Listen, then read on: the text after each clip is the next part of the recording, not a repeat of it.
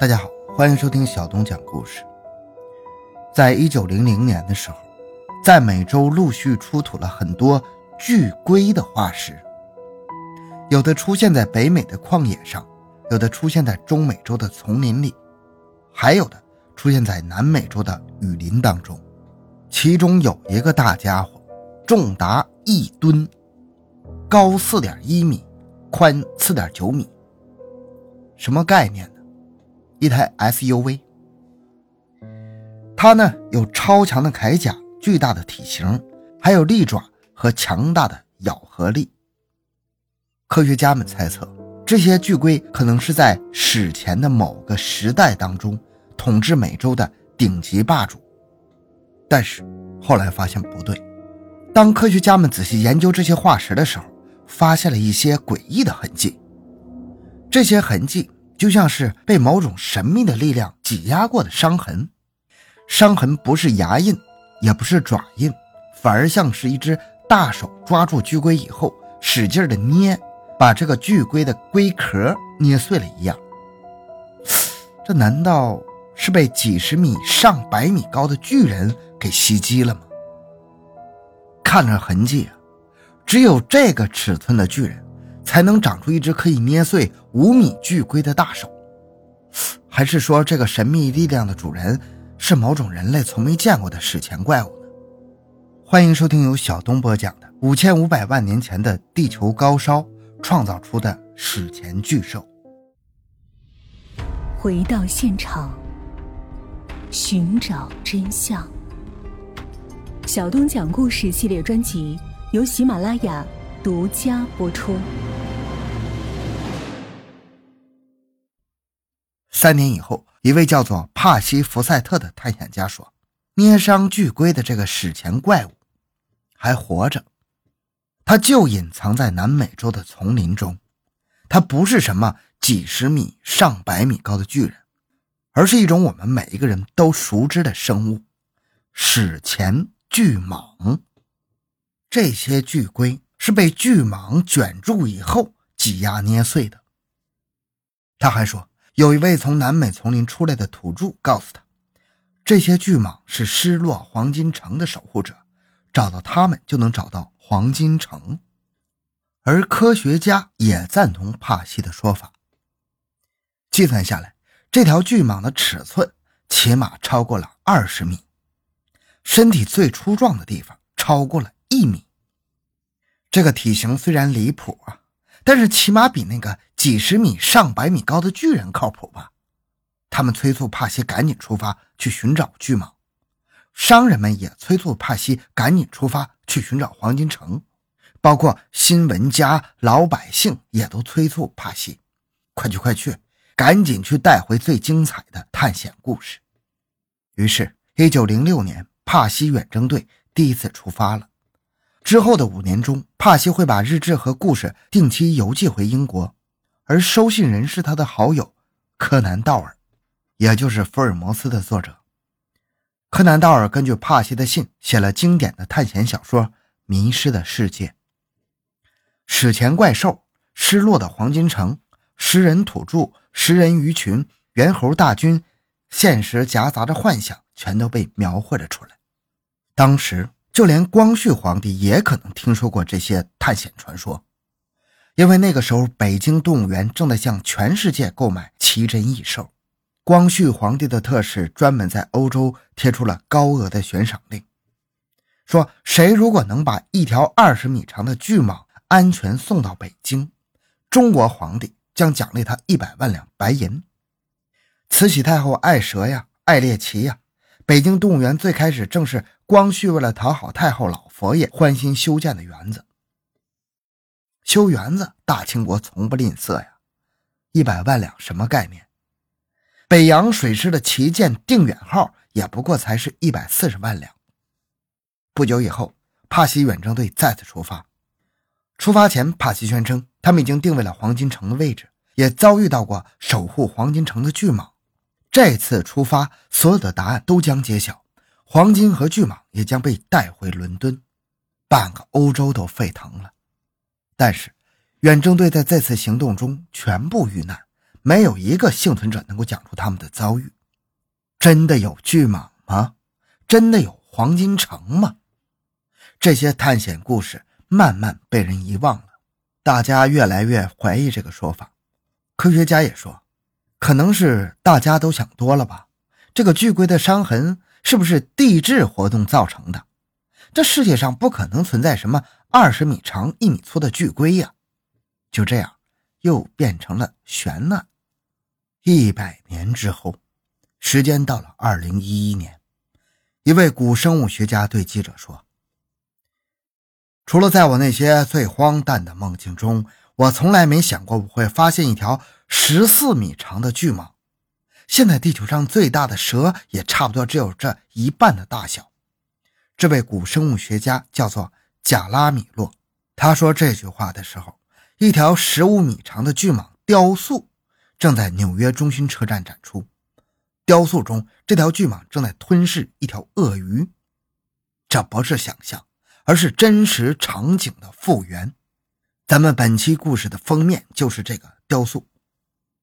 贾拉接着告诉记者，两千零二年的时候，哥伦比亚北部的大型露天煤矿场中有一些史前化石露出了地面，是一些远古植物的化石。他是第一批赶到现场的古生物学家。接着，他们团队确认，整个露天煤矿是个古新世的热带雨林遗址。这也许是地球上最后一个这类遗址，非常珍贵。古新世是六千五百万年前恐龙灭绝以后到五千五百万年前那一千万年的地质年代的名称。发现了这样一个罕见的遗址，全世界的古生物学家都陆续赶到这里。不久以后，贾拉认识了另外一位古生物学家，叫做乔森。乔森更懂动物，贾拉更懂植物。两人组队往下挖，结果挖出了一个巨大爬行动物的世界，有像小轿车一样大的巨龟，有化石记录史上最大的巨龟，还有几块神秘的脊椎骨。当时贾拉和乔森都不确定这是什么动物的脊椎骨，没有连成脊椎，单独的散落着，也没有发现与脊椎骨相连的肋骨。乔森怀疑这是一块巨型鳄鱼的尾椎骨。但是贾拉的一个学生说：“老板啊，这很显然是蛇的脊椎骨啊，蛇骨很脆弱，而且都是结缔组织连接的，所以才会单独成块，找不到肋骨啊。”乔森和贾拉都不敢说的话，被一个学生捅破了窗户纸。他们决定让更权威的人来鉴定一下。这天，乔森用视频通话向一位权威的爬行动物专家展示这个脊椎骨，让他确认一下这是不是蛇。乔森很委婉，先是拿了一个蟒蛇的脊椎骨向专家展示。专家说：“虽然这个脊椎骨很大，但也不算离谱，确实是蛇的。”然后乔森又拿出那个他们不敢确认的大家伙，说：“这个才是我们发现的化石。这个化石比刚才拿给专家看的那个脊椎骨大了很多倍呀！”专家立刻说。我坐明天最早的飞机过来。接下来的小十年当中，一波又一波的古生物学家赶到这个露天煤矿，不停的挖挖挖。他们挖出了两个连自己都不敢想的史前真相。第一个真相，在六千五百万年前恐龙灭绝以后，地球曾经经历了大约四百万年的高烧。最热的时候，南北两极都成了温带雨林。第二个真相，这场高烧创造出了一种恐怖的史前怪物——泰坦巨蟒。加拉接着说，大约在五千五百万年前，这条巨蟒在南美洲的丛林里滑行，到处是沼泽和湖泊。泰坦蟒开始了它的恐怖统治。它至少有一吨重，十四米长，还可以吞下一口两米长的鳄鱼，吞的时候连肚皮都不会鼓起来。这对他来说只是他的点心而已。它是现代蟒蛇的远亲，没有毒，用身体卷住猎物，肌肉收缩，直接用至少每平方厘米二十八公斤的收缩力将猎物压碎。这条可怜的鳄鱼在被巨蟒袭击的时候，整个身体受到的压力相当于一点五个布鲁克林大桥的重量，只那么一瞬间，鳄鱼的骨骼和内脏就全部被压爆了。这就是恐怖的泰坦巨蟒，而直到几年以前，科学家们甚至都不知道它的存在。这之前，科学家们公认的最长的蛇是非洲巨蟒，已经灭绝了。这些巨蟒在四千万年前生活在撒哈拉沙漠的南部，大约十米左右，而现存的蛇几乎不可能超过九米。体型最大的蛇可能是南美洲的森蚺，这是未严格证实一条，据说有八点八米。二零零三年，印尼的一家动物园宣称，他们刚刚捕获了一条十四点八五米的蛇，叫做桂花。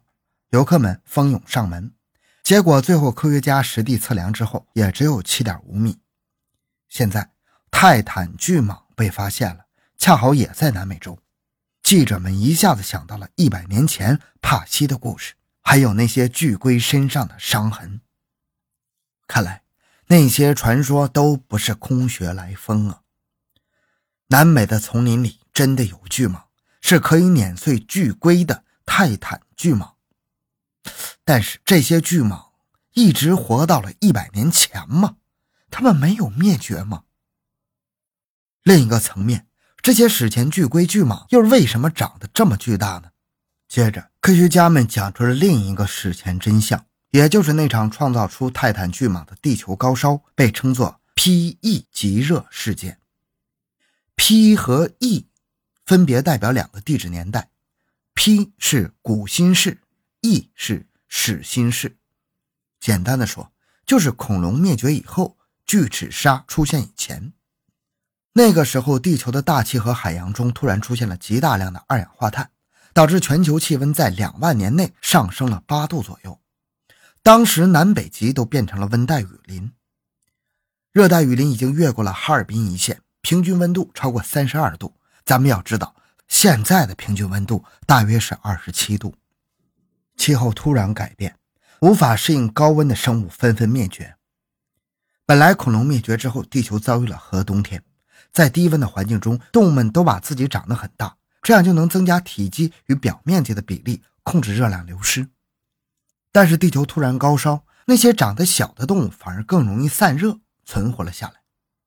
当时全世界的动物都开始小型化，但是有一个例外，那就是冷血的爬行动物，它们并不需要用更大的体型来保温。天气越热，它们反而长得越大。于是巨型鳄鱼出现了，巨型乌龟也出现了，同时猎杀这些巨鳄和巨龟的泰坦巨蟒也出现了。巨龟，咱们前面介绍过了。这些巨鳄比巨龟更加恐怖。他们的祖先曾经是在白垩纪猎杀霸王龙的恐鳄，恐鳄那是大约五到十米长啊。到了 P.E. 时代，它们长得更壮了。最大的一个化石复原之后，发现它有六米长，体重接近两吨呢，咬合力可能达到惊人的四千五百公斤，那超过了霸王龙啊。它是当时陆地上的主宰，直到遇到了泰坦巨蟒。从堆积的化石上来看，泰坦巨蟒曾经特别喜欢猎杀这种巨鳄，从水中突袭，顶住第一口咬合，迅速卷住巨鳄，收缩身体，将它的骨骼和内脏全部捏碎，变成了一袋鳄鱼味的干脆面。科学家们通过计算发现，泰坦巨蟒的体型太大了。已经突破了生物体自重的极限了，它必须依靠浮力才能正常生存，所以它一定是生活在有沼泽和湖泊覆盖的区域内。这样一来，同样需要离不开水的巨龟和巨鳄也就成了它们的主要食物。也就是说，P.E. 的极热事件造成了这些史前巨兽。这样，在恐龙灭绝后的一小段时间里，地球上还经历过这样一个巨兽时代。那么问题来了，为什么地球会突然爆发 P.E. 极热事件呢？科学家们估算，大约在两万年内，突然有超过一万亿吨的碳排放出现在大气和海洋当中。要知道，现在全球每年的碳排放也不过是十亿吨，两万年前这是一万亿吨呢。那这一万亿吨的碳排放是从哪里来的呢？全靠火山爆发吗？似乎怎么算都对不上。而另一个悬案。地球又是如何从极恶事件的高烧中迅速降温的呢？科学的未知给我们留下了想象的空间。这些巨蟒会不会真的像探险家帕西说的一样，没有灭绝，而是隐藏在炎热的南美雨林中呢？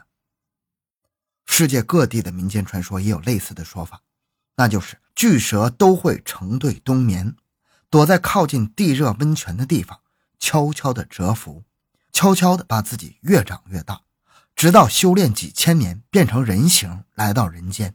咱们中国好像也有这种传说，白娘子嘛。除了民间传说，全人类的宗教和神明似乎也都和蛇有关。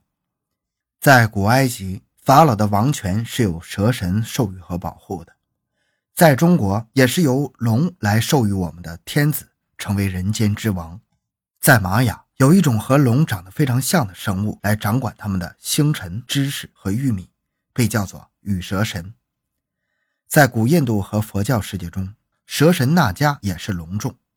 他们和天众一起被称作八部天龙，甚至在古希腊和北欧神话中也有蛇女美杜莎蛇形权杖的故事，包括北欧神话中也有诸神黄昏的时候，索尔与大蛇耶梦加德同归于尽的故事。似乎在远古传说和全人类的集体潜意识中，巨蛇是理所当然存在的，他们是神的象征。传说中还有从吉尔加美什手中偷走生命之树的，也是一条蛇。哄骗亚当夏娃偷吃禁果的是一条蛇，三星堆的青铜树下面是一条蛇，欺骗霍皮人进入地下世界的还是一条蛇。看来，蛇失去了巨型的身体以后，似乎又在人类传说中变成了某种邪恶力量的象征。那这究竟是什么意思呢？另一个层面，在科学家的视角里，蛇类的起源至今也都是未解之谜。究竟是陆生的蜥蜴在进化中失去了四足变成了蛇，还是海生的苍龙进化成了蛇形？这种失去四足的进化又有什么必要呢？即使有了现代的基因技术，现在的科学家依然无法回答类似蛇类起源的问题，反而越来越复杂。因为基因证据表明，蛇竟然和蜥蜴类无关，它既不是原生于陆生蜥蜴。也不是起源于像苍龙这类海生蜥蜴，那它究竟是什么呢？另外，蛇也是唯一征服了陆地、海洋和天空的物种。二零一三年，科学家们仔细研究了东南亚传说中会飞的天堂树蛇，发现了这种蛇是真的会飞呀，不是单纯的靠滑翔，而是利用空气动力让自己在空气中飞翔。它的飞翔装备不是翅膀。而是它不断扭动的身体，扭动分为两种波动状态，一种是振幅较小的垂直波动，另一种是振幅较大的水平波动。垂直方向的波动比水平方向的波动要快两倍以上。将这些波动数据输入模型，科学家们发现，天堂树蛇竟然用两种波动生生创造出来一种完美的飞翔动力。这种动力可以让它从树梢弹出以后，飞越一百米的天空。也许蛇就是一种远在天边、近在眼前的远古神秘生物啊！它们曾经在恐龙灭绝之后，化身成巨蟒的形态，短暂的统治过地球。也许在地球退潮之后，它们没有全部灭绝，而是再次变小，将自己隐藏到某个地心世界的温暖巢穴中。它们一直在等待，等待着外面的世界被人类排放出的越来越多的二氧化碳，等待着全球再次变暖，就像那场高烧一样。当夏天越来越长，冬天越来越热，说不定有一天他们又会从地心钻出来，开始他们恐怖的统治。好，今天故事就讲到这里。小东的个人微信号六五七六二六六，感谢您的收听，咱们下期再见。